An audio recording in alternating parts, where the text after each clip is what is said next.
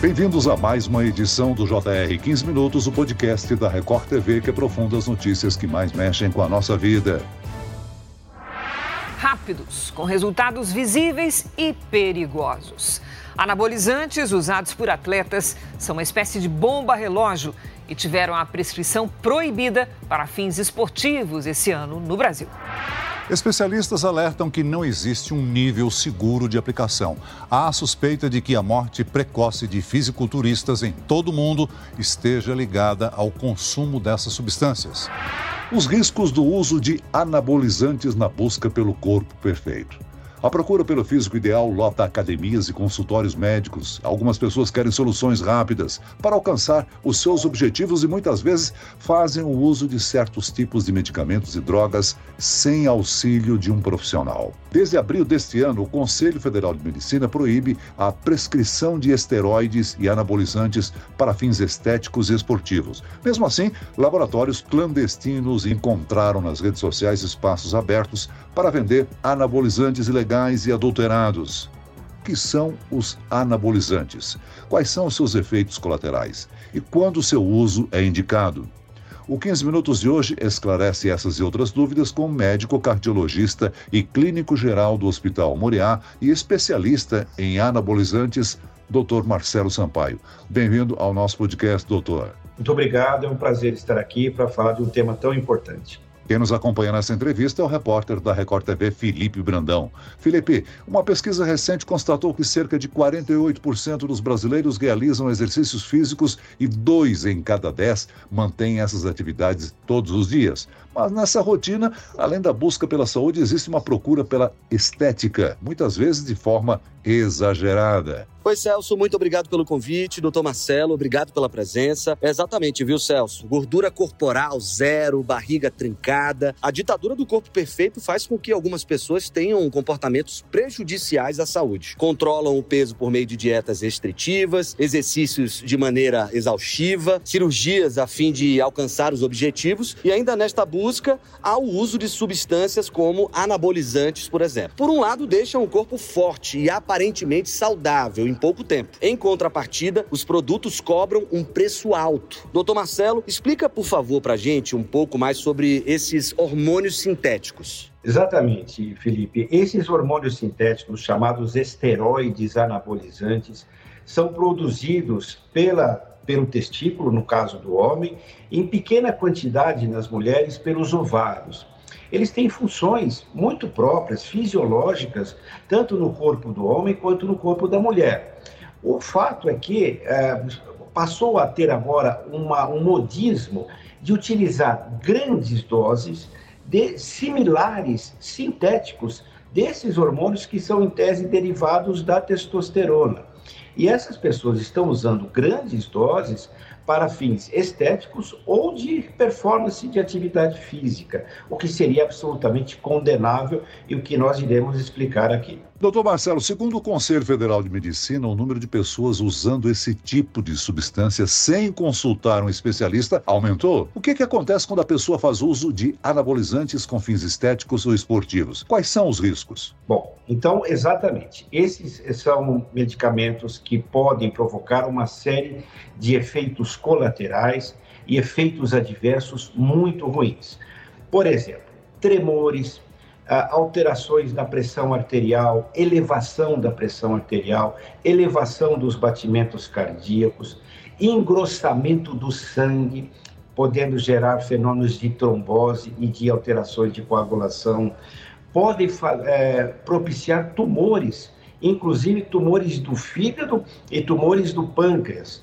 Além do mais, retém líquidos, pode gerar acne, pode gerar dores nas articulações e juntas. Então, é uma série de efeitos perturbatórios, outros muito graves, como infarto e derrame, insuficiência cardíaca, e outros mais singelos. Agora, sem dúvida alguma, são efeitos crônicos, né? Eu pergunto o seguinte: os riscos são diferentes entre homens e mulheres, doutor Marcelo? Os homens, sabidamente, têm maior risco, porque a dose utilizada para aumentar a performance e efeitos estéticos no homem é muito maior. As mulheres não têm indicação nenhuma de receberem anabolizantes. Os homens têm indicação quando existe o hipogonadismo, quando a glândula não funciona de forma efetiva. Mas as mulheres não têm nenhuma indicação. Então, a dose que as mulheres recebem é uma dose menor, mas também elas estão em risco em relação às doenças cardíacas e doenças neurológicas. Mas o homem, sabidamente, tem maior risco. Doutor, muitos jovens têm como objetivo esculpir uma forma física que privilegie os músculos. Mas o consumo precoce, ainda na juventude, quando estão em fase de desenvolvimento, pode ser mais perigoso? Exatamente, porque quando o adolescente usa, ou na pré-adolescência, a gente tem casos de pré-adolescentes já utilizando, existe uma dificuldade de crescimento, existe um retardo no crescimento. Além do mais, pode alterar, alterar a maturação óssea da, da, dos jovens e adolescentes. E, e, isso é algo realmente muito preocupante, porque a, a, ditadura das academias pega justamente essas pessoas mais frágeis e que acabam realmente utilizando sobre esse, esse efeito de ganhar massa. Agora, é importante destacar que o anabolizante só faz o músculo crescer. Ele não faz, ou não existe um aumento da massa muscular de forma saudável.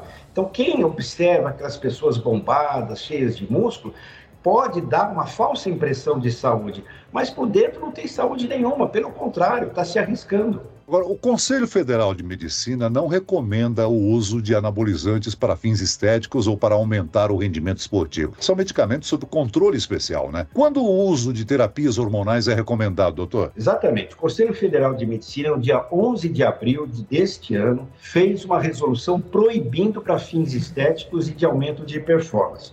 O fato é que ele apenas proíbe, mas ele não controla. Então a gente, infelizmente, está assistindo ainda que existe muita ainda utilização para esses fins. É, então, obviamente, é, é, isso vai acontecer e vai aumentar muito ainda. a única indicação clássica mesmo é quando as gônadas masculinas não funcionam, ou, eventualmente, em alguns casos, certos tipos de câncer de mama que se utiliza isso para fins terapêuticos. Um oncologista faz a prescrição e são doses muito pequenas, diferente das grandes e altas doses que são utilizadas, por exemplo, para fins estéticos. Doutor Marcelo, segundo a Sociedade Brasileira de Endocrinologia e Metabologia, estima-se que 3,3% da população use com frequência essas substâncias. Mas os números podem ser ainda maiores, considerando a subnotificação dos casos em razão do comércio paralelo dessas drogas. É isso mesmo, doutor? Exatamente. Infelizmente, a gente tem é, observado um aumento é, muito excessivo, uma falta de controle e um comércio ilegal. É muito importante avisar que existe um comércio ilegal que eles utilizam substâncias que não são controladas no mercado, mercado que às vezes envolve realmente fraudes estão, é, as pessoas não só estão sob risco por utilizar essas drogas, mas também a gente não sabe nem a procedência dessas drogas, se realmente o que está sendo utilizado é um anabolizante ou uma mistura, que pode ser uma mistura clandestina e com efeitos colaterais incontroláveis e imprevisíveis. Vez por outra, a gente noticia que são substâncias tóxicas e ainda de uso veterinário, né? Nós temos até é, hormônios de cavalo sabe, que é utilizado em veterinária, está é, tá sendo utilizado para aumentar a massa muscular.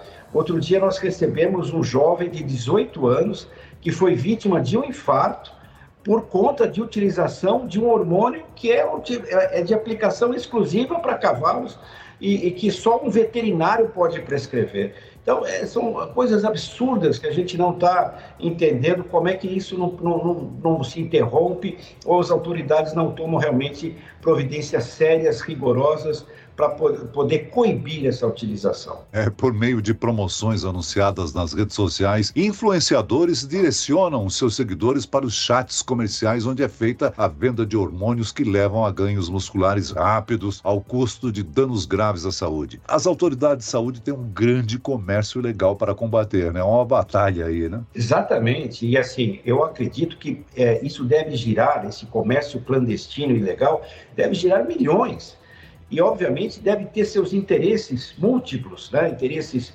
é, é, mercadológicos múltiplos, deve estar muita gente envolvida com esse comércio.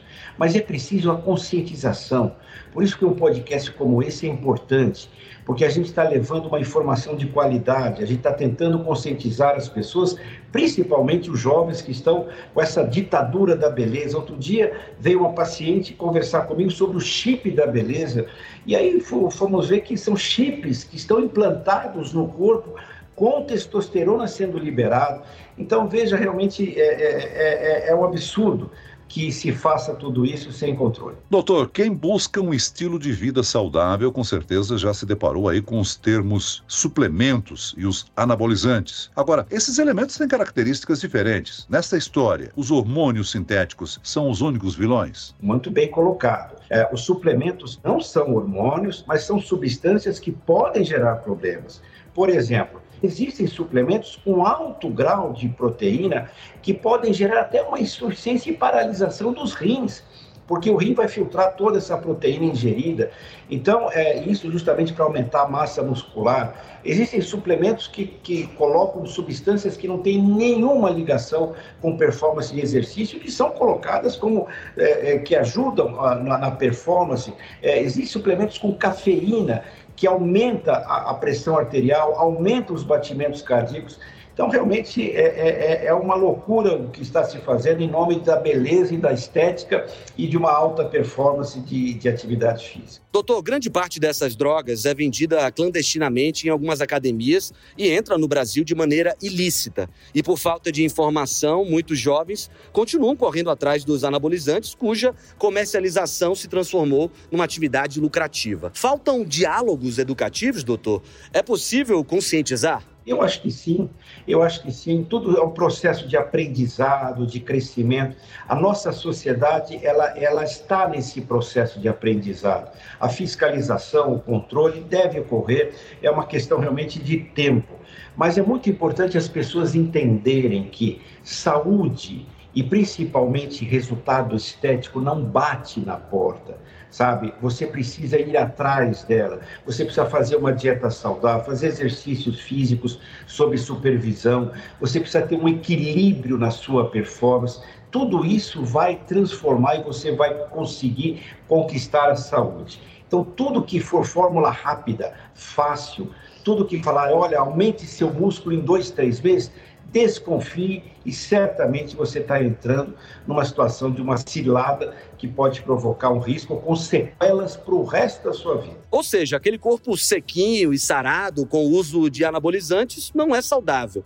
Um dia a conta pode chegar e ela é cara.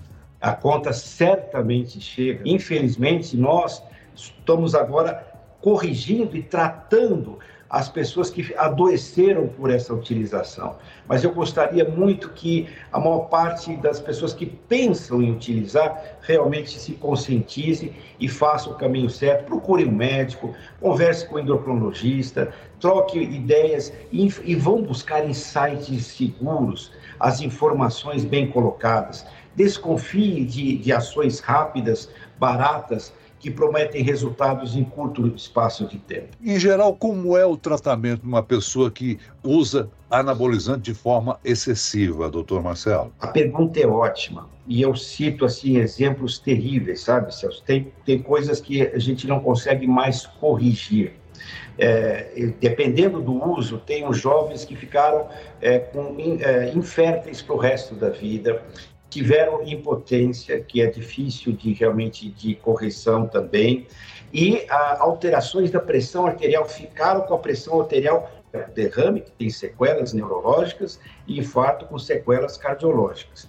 Então, a correção é muito difícil, mas normalmente a gente utiliza a correção baseada em ciclos, que a gente chama ciclos de dessensibilização, para que a pessoa possa fazer o desmame dessa medicação de uma forma programada e sob supervisão médica. Mas dependendo do uso, do tempo de utilização, não tem mais volta. As sequelas são para o resto da vida. Muito bem, nós chegamos ao fim desta edição do 15 Minutos. Eu quero aqui agradecer a participação e as informações do médico cardiologista e clínico geral do Hospital Muriá, Dr. Marcelo Sampaio. Muito obrigado, doutor. Eu que agradeço, Celso. Um podcast como esse, como eu falei, é de utilidade pública e nós estamos sempre à disposição de vocês. E agradeço a presença do repórter da Record TV, Felipe Brandão. Obrigado, Felipe. Muito obrigado, Celso. Obrigado, doutor Marcelo, também pela participação. Esse podcast contou com a produção de David Bezerra e dos estagiários Lucas Brito, Fernando Russo e Kátia Brazão. Sonoplastia de Marcos Vinícius. Coordenação de conteúdo Edvaldo Nunes e Deni Almeida. Direção editorial Tiago Contreira. Vice-presidente de jornalismo Antônio Guerreiro. Você pode acompanhar o JR 15 Minutos no portal r7.com, nas redes sociais do Jornal da Record e nas principais plataformas de streaming. Eu sou Freitas, te aguardo no próximo episódio. Até amanhã.